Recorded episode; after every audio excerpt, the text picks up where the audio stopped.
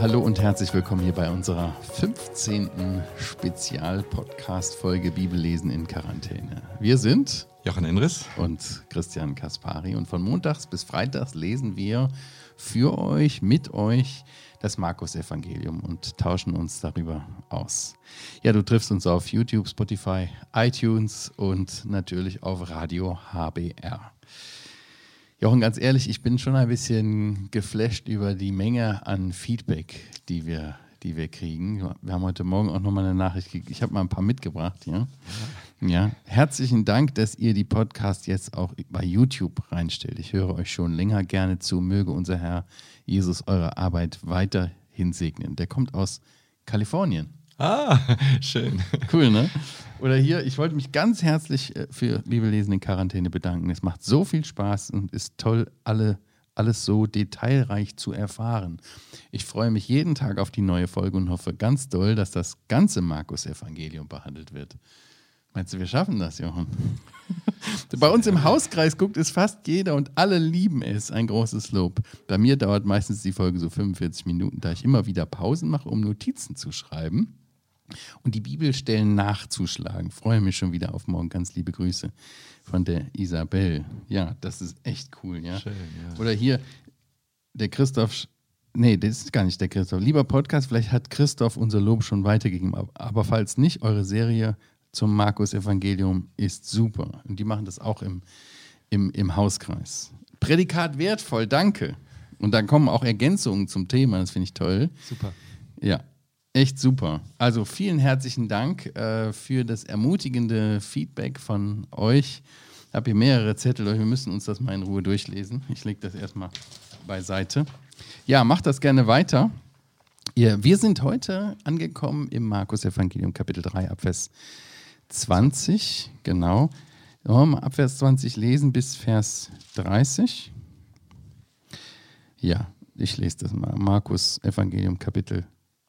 3 ab Vers 20. Und er kommt in ein Haus und wieder kommt die Volksmenge zusammen, sodass sie nicht einmal Brot essen können. Und als seine Angehörigen es hörten, gingen sie los, um ihm zu greifen, denn sie sagten, er ist von Sinnen. Und die Schriftgelehrten, die von Jerusalem herabgekommen waren, sagten, er hat den Belzebub. Und durch die Obersten der Dämonen treibt er die Dämonen aus. Und er rief sie zu sich und sprach in Gleichnissen zu ihnen, wie kann Satan den Satan austreiben? Und wenn ein Reich mit sich selbst entzweit ist, kann dieses Reich nicht bestehen. Und wenn ein Haus mit sich selbst entzweit ist, wird dieses Haus nicht bestehen können. Und wenn der Satan gegen sich selbst aufgestanden und mit sich entzweit ist, kann er nicht bestehen, sondern er hat ein Ende.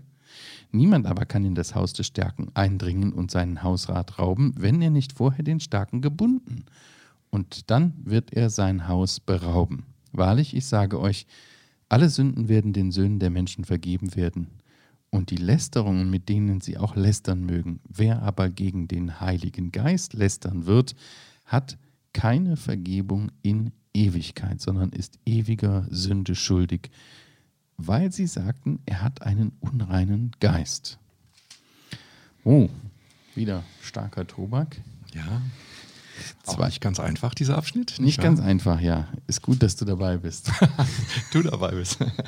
Jochen, wir haben hier die ersten beiden Verse. Vielleicht magst du was zu der Struktur sagen, dass wir da vielleicht, ähm, äh, dass wir die vielleicht anders zuordnen. Ja, ich hatte, äh, ich hätte den Vorschlag, dass wir vielleicht die ersten beiden Verse mit den letzten fünf, sechs Versen dieses Kapitels nehmen. Fünf Verse genauer gesagt, 31 bis 35, weil man findet ja hier Vers 20, dass die Angehörigen, Vers 21, die Angehörigen kommen, die, die ihm nahestehen, seine Verwandten kommen. Und das wird wieder aufgenommen in Vers 31. Es kommen seine Mutter und seine Brüder. Also wir haben hier sozusagen eine Geschichte, in die eine Zwischengeschichte eingeschoben ist. Eigentlich kommen seine Verwandten und wir müssten nach Vers 21, Vers 31 lesen, was die dann gesagt haben, warum die gekommen sind und so weiter.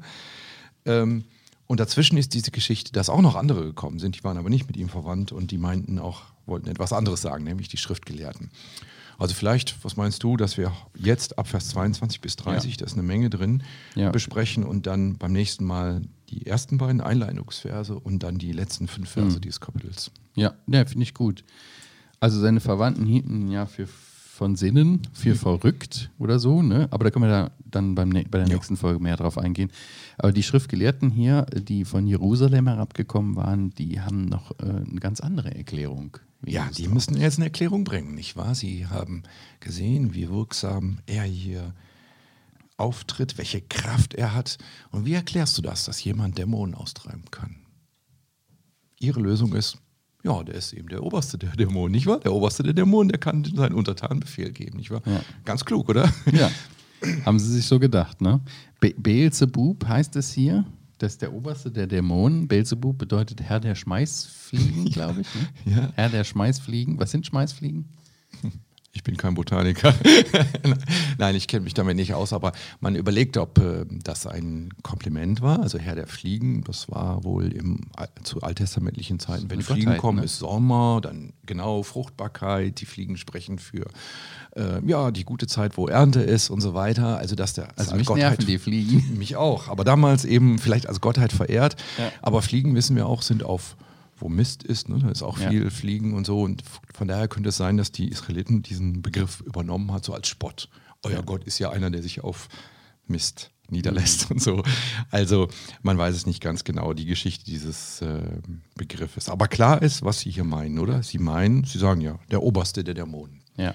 Beelzebub. Also ich habe mal gehört, dass es irgendwie so eine philistäische Gottheit sein sollte und Ja. dass es hier irgendwie, äh, ja, dass dieser Name eben halt auch für, für Satan verwendet wurde. Keine Ahnung. Also auf jeden Fall ist es relativ eindeutig, was Sie hier sagen.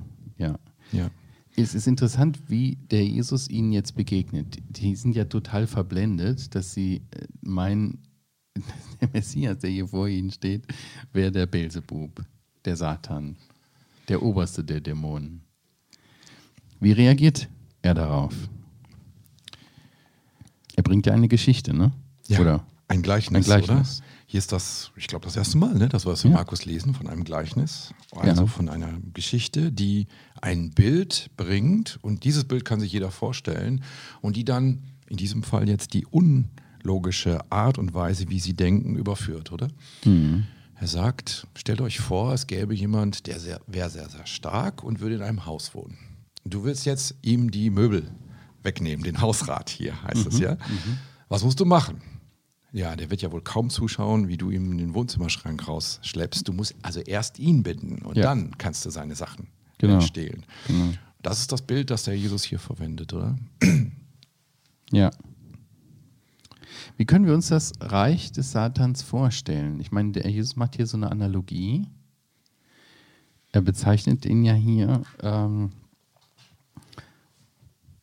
in, diesem, in diesem Vergleich. Das Reich mit sich selbst in zweites kann es dieses Reich nicht bestehen. Eigentlich argumentiert er ja sehr, sehr logisch, ne? Genau, oder? Absolut. Sie denken, Sie wären schlau. Sie wüssten jetzt logisch zu erklären, wie er denn solche Macht haben Ja. kann. Er ist eben der Oberste der Dämonen. Ja. Er sagt, ihr habt ja einen logischen Fehler, nicht wahr? Stellt euch doch mal vor, es gäbe ein Reich, das gegen sich selbst entzweit wird. Die Untertanen würden also gegen den Obersten agieren. Das ging gar nicht. Dann würde das Reich nicht lange bestehen. Funktioniert gar nicht, ne? Also es ist eigentlich unvorstellbar, dass der Satan mit seinem eigenen Reich irgendwie im, im Zwist liegen würde. Ja, dann würde es nicht lange äh, existieren, nicht wahr? Also wenn es Unterdämonen gäbe, die wieder weitere Unterdämonen in die falsche Richtung Würde, würde er sein Reich gefährden. Genau. Das weiß jedes politische System, dass wir, dass das ganz klar von oben her gesteuert werden muss und dass es da keine Zwischenebene gibt, die widerspricht, die was anderes macht, als die oberste Heerführung oder die oberste politische Führung will, nicht wahr? Und so argumentiert der Herr jetzt. Ja. Er sagt, also wenn ich ein Oberster der Dämonen sein müsste und gegen die Dämonen arbeite, ja, dann würde ich ja gegen die Interessen Satans arbeiten. Satan kann ja kein Interesse daran haben, dass die Dämonen nicht äh, wirken. Und deswegen ist eure Argumentation unlogisch. Satan würde alles machen, nur nicht Dämonen austreiben. Daran hat er kein Interesse. Ja. Das sind ja seine Untertanen. Ja, genau. Also eine, eine, ein zerrissenes, ja, sich selbst bekämpfendes Land hat einfach keinen Fortbestand. Das, das ist ganz klar. Wo es da keine Einheit gibt, da, äh, da ist, das ist Schwäche und das ist Untergang. Ja. Okay, also das, das Argument ist logisch. Interessant, mit welcher argumentativen Logik er hier vorgeht gegen diese Verbohrtheit, ne? Oder? Ist das ein Prinzip? Ich meine schon, nicht wahr? Dass wir nicht immer nur sagen müssen, also Logik, Glaube ist nicht logisch oder so. Nein, der Herr Jesus argumentiert hier logisch, nimmt Ihren Gedanken auf und sagt, führt ihn doch mal weiter, dann merkt ihr, dass das unlogisch ist. Und ich denke, das dürfen wir tun. Das ist nicht das Einzige. Man muss überwältigt sein von der Mhm. Kraft des Herrn. Das, aber dem wollten sie sich nicht stellen. Und dann begegnet er ihnen auf der logischen Ebene. Mhm. Also kann man sagen, hier der Starke ist der Teufel und der Räuber ist Jesus. Ja, in diesem Fall, oder? Ja, ja. Dieses Bild von dem Haus finde ich noch interessant. Du hast das mit dem Reich gesagt, aber das Haus ja auch. Ja. Warum, warum äh, kann ein Haus nicht mit sich selbst entzweit sein? Was ist denn ein Haus? Da denke ich an Familie. Ja. Oder so ein kleines Häuschen und ja, wieso kann das nicht entzweit sein? Ja, ist auch logisch. Wenn Vater und Mutter sich streiten, wenn die Kinder äh, in eine andere Richtung gehen wollen, dann ist das kein, keine schöne Familie, oder? Ähm, so im Hinterkopf. Die, unsere, unser Abschnitt fing mit Familie an, nicht Ja, wahr? genau. Wir werden noch über Familie reden. Also der Jesus nimmt hier zwei äh, Bilder auf, um ihn deutlich zu sagen, wenn was ein zweites, dann funktioniert das Ganze nicht. Mhm. Dann ist es, ähm, dann wird das nicht ähm, zielführend sein, was hier passiert. Ja. Ähm, Jesus ist hier der Stärkere. Satan hat den, den Menschen irgendwie eingeredet, dass er der Chef ist und dass, er, dass es außer ihm gar nichts gibt. Ja. Aber nun kommt ein Stärkerer. Und er dringt ein und er befreit Menschen. Dass ihm das natürlich nicht ge gefällt, ist ja logisch. Ja. Dass er alles auf den Plan. Ich finde das überhaupt ganz interessant, wenn man die Evangelien liest, ist es ja sehr deutlich, wie mit welch einer, mit einem Widerstand, der Jesus auch, mit einem geistlichen Widerstand, äh, der Herr Jesus konfrontiert wird. So viele Dämonen aus. Und wahrscheinlich hat es die gar nicht vorher oder nachher gegeben. Man sieht, Jesus Christus, der Sohn Gottes, tritt auf den Plan und der Widersacher, den ärgert das und der fährt alles auf, was er hat an Dämonen, besetzt die Leute damit, bringt Unruhe rein und bringt sogar solche Gelehrten dazu, so verdreht zu denken, dass sie ihn für Satan halten. Ja. Das ist schon, also diese ganze dämonische Macht, die hier sichtbar wird, die satanische Macht, die der Satan aufwährt, ist schon beeindruckend. Aber Christus ist stärker. Ja. Und ich meine, was steckt hier als Botschaft hinter? Stell dir vor, du wärst Israelit und du würdest jetzt verglichen werden mit einem Reich, in dem Satan herrscht, ja, und wo ein Räuber kommt und erstmal den Satan bindet und dann nach und nach den Hausrat nimmt, ja. Das war eine harte Nuss hier für die äh, Schriftgelehrten, das zu knacken. Sie hielten sich ja für gottgläubig, für gerecht und so weiter. Und sie müssen jetzt sehen, sie sind in einem Haus, sie sind in einem Reich, das Satan dient und wo Satan seine Dämonen. Und jetzt kommt der Räuber eben, Jesus Christus kommt und äh, führt das vor Augen, dass er den Satan binden kann, dass er stärker ist. Das ist schon eine sehr große Herausforderung für sie. Und ich glaube auch nicht, dass sie das wirklich glaubten. Ich glaube, das war so typisch, wie manchmal logische Einwände sind, die nicht logisch sind. Die sind vorgeschoben. Sie, wie soll man das dem Volk erklären? Das Volk sieht, boah, hier passieren tolle Dinge, ja. Und das Volk muss ja sagen, dass hier ein Stärkerer kommt. Also sagen wir, es wäre Beelzebub, es wäre der oberste der Dämonen, der hier wirkt, ja. Vielleicht sind sie so dumm, das Volk, und glaubt das. Genau, ganz genau. Und schon sind wir Ist gut ja raus. Ist ja auch interessant, hier hast du das gesehen, dass Jesus sie herzuzitiert und ihnen das sagt. Es ist gar nicht so, dass sie kommen. Die dachten das wahrscheinlich bei sich selbst. Sie haben darüber philosophiert oder geredet. Ne? Und Jesus weiß das schon lange. Und der sagt, kommt her. Der rief sie zu sich, Vers 23 haben wir das gelesen, ne? Ja. und sprach zu ihnen ein Gleichnis. Also er sagt nicht, hör mal, ihr seid total verkehrt, sondern hält ihnen den Spiegel vor Augen. Ja. Und äh, das war so überführend. Ne? Ja. Und dieses Gleichnis ist einerseits so packend, aber andererseits auch so leicht verständlich, dass auch die, äh, die, das Volk, was dazugehörte, sagen musste, ja, stimmt ja auch, das kann man ja nicht machen, man kann nie hinausgehen. Und äh, da muss man erstmal den binden, der da die, die Oberaufsicht hat. Ja, das muss ihnen auch einleuchten, dass die gar nicht auf der theologischen Ebene gegen die Schriftgelehrten argumentieren mussten, sondern, hey, ihr habt doch dieses Bild gehört, das ist doch gar keine Frage, dass der nicht von Satan sein kann, sondern dass der von Gott kommen muss, weil er bindet hier unreine Geister. Das war ja klar, dass die unreinen Geister keine guten Wesen sind. Das war ja jedem klar, auch den Schriftgelehrten. Also muss der Oberste von ihnen, muss Satan sein. Und den muss man binden und nicht in seinem Auftrag.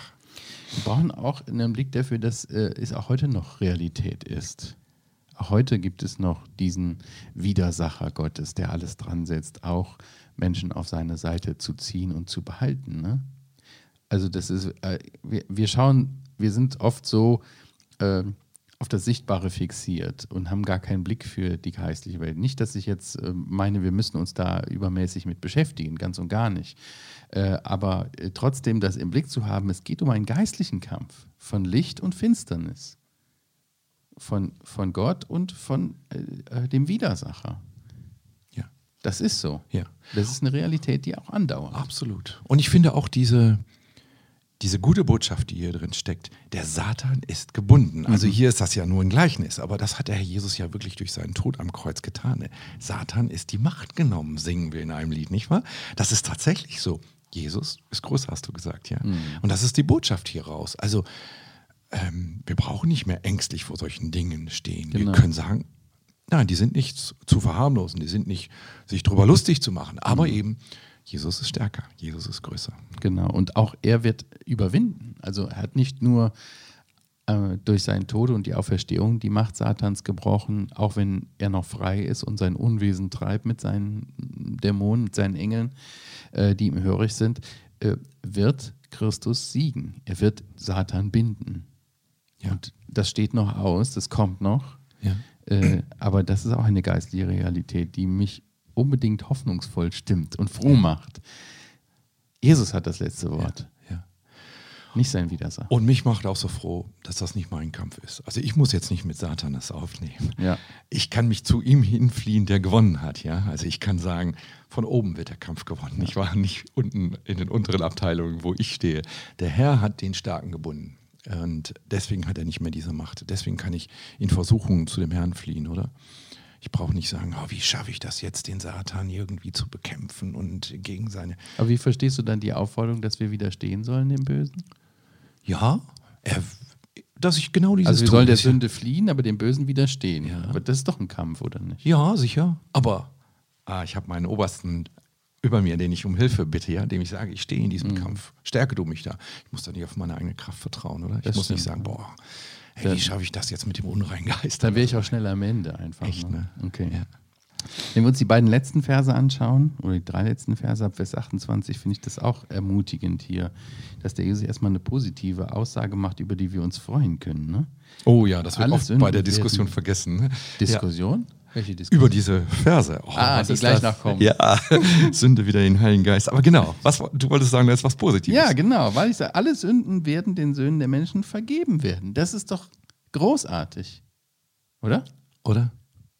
Selbst wenn man Gott lästert? Ja, selbst Ja. wenn man Gott lästert. Und auch die Lästerung, mit denen sie lästern mögen. Boah, alles wird vergeben. Tolle Botschaft. oder? Fantastisch. Ja. Außer Außer, ja. einer ja. Sünde gegen den Heiligen Geist. Ist schon für manche so ein Stolperstein gewesen. Ne? Ja, oder? Ich kenne Was einige, bedeutet das? Die sagen, oh, hoffentlich habe ich die nicht getan, hoffentlich tue ich diese Sünde nicht mal und so, die ihr Leben lang Angst Mhm, davor haben. Ich halte das für nicht angemessen, wenn man hier liest, diese tolle Botschaft, die du gerade gesagt hast. Mhm. Wahrlich, ich sage euch, also Amen, ich sage euch, sagt er hier, hier, alle Sünden werden vergeben. Sogar die Lästerung gegen Gott wird vergeben. Toll. Aber jetzt kommt die Ausnahme. Warum kann es überhaupt eine Ausnahme geben? Alle ist doch alle. Und warum kann man denn mit dieser Sünde nicht um Vergebung bitten? Es steht doch 1. Johannes 1, Vers 9. Wenn wir unsere Sünden bekennen, dann ist Gott treu und gerecht und dass er vergibt sie uns uns. vergibt. Ja. Da steht nicht, außer Und uns reinigt von aller Ungerechtigkeit. und nicht außer von der einen. Genau. Ja. War, wie kann man das übereinbringen, dass es eine Sünde gibt, die nicht vergeben wird, wo doch eigentlich alle vergeben werden? Zu wem redet der Herr Jesus hier? Zu Schriftgelehrten. Er, schrift, er spricht zu den Schriftgelehrten, genau.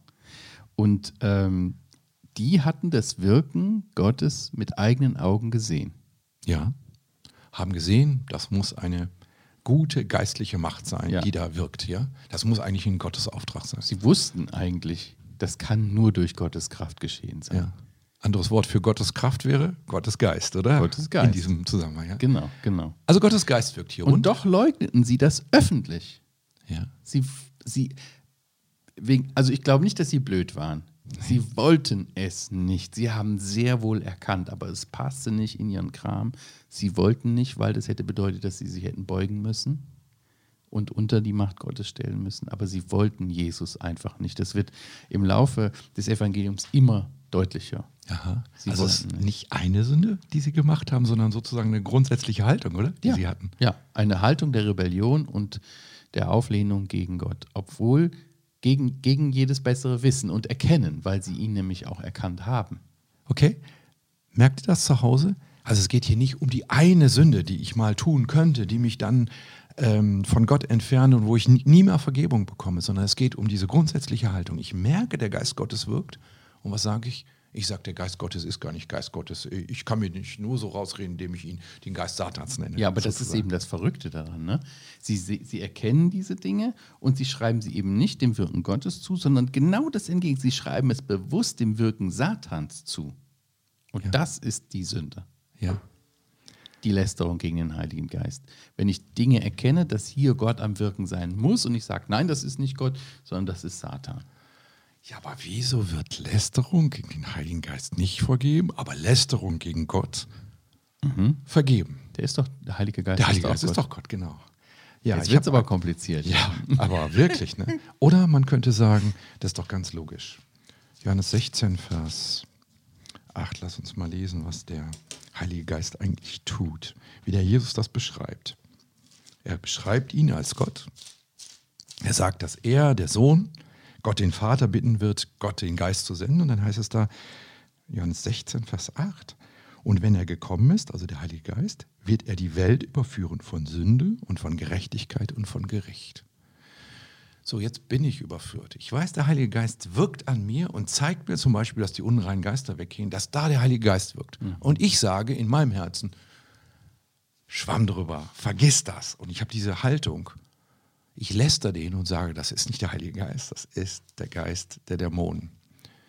Warum kann das nicht vergeben werden? Weil ich würde, werde mit dieser Haltung nicht um Vergebung bitten, oder? Ich werde eben nicht, 1. Johannes 1, Vers 9, wer seine Sünden bekennt. Ja, das werde ich ja nicht tun, weil ich werde ja sagen, Heiliger Geist, du überführst mich nicht von Sünde. Das möchte ich nicht. Und deswegen ähm, ist das hier sozusagen, auch wenn das das Gegenteil ist, das eine wird vergeben, das andere wird nicht vergeben, eigentlich passt das absolut zusammen. Gott ist Gott. Und wenn man Gott merkt, so wie die Pharisäer hier, und dann die Haltung hat, es darf aber nicht Gott sein, ja, dann wird man Gott auch nicht um Vergebung bitten. Und dann Logisch. wird man Also wenn man keine das- Vergebung erfahren. Genau, wenn man das, also man kann eigentlich sagen, wenn man, es kann nicht vergeben werden, weil derjenige, der ähm, das Wirken des Geistes Gottes ablehnt, ja das Rettungsmittel ablehnt. Er lehnt ja das Angebot der Rettung ab. Deswegen kann er ja nicht gerettet werden. Ja. Das ist sozusagen jeder Rettungsring, den ich dir zuwerfe, den kannst du nehmen und äh, wirst gerettet werden. Aber wenn du den Rettungsring kaputt stichst oder so, Genau, dann, dann ist Rettung nicht möglich. So das lag nicht an dem Ring, das war, Ja. das war deine Entscheidung. Ja. Ja, ja. Sünde wieder in den Heiligen Geist. Genau. Jochen, wir sind schon über 20, 23 Minuten sind wir schon. War ja. Ja. ein schwieriges Thema. Ja, schwieriges Thema, aber ich, wir hoffen, dass es äh, euch ein bisschen weitergeholfen hat oder Aufklärung gebracht hat. Ja. Egal, wo ihr uns hört, wir freuen uns auf jeden Fall, wenn ihr uns weiterempfehlt und äh, auch einen Kommentar da lasst oder einen Daumen hoch, wie auch immer. Ähm, vielen Dank für die vielen positiven Bewertungen und Kommentare. Hat uns sehr gefreut. Ja, wenn ihr eine Frage habt, schreibt uns gerne auch an podcast.heukebach.org. Wir sagen Tschüss, bis zum nächsten Mal. Tschüss.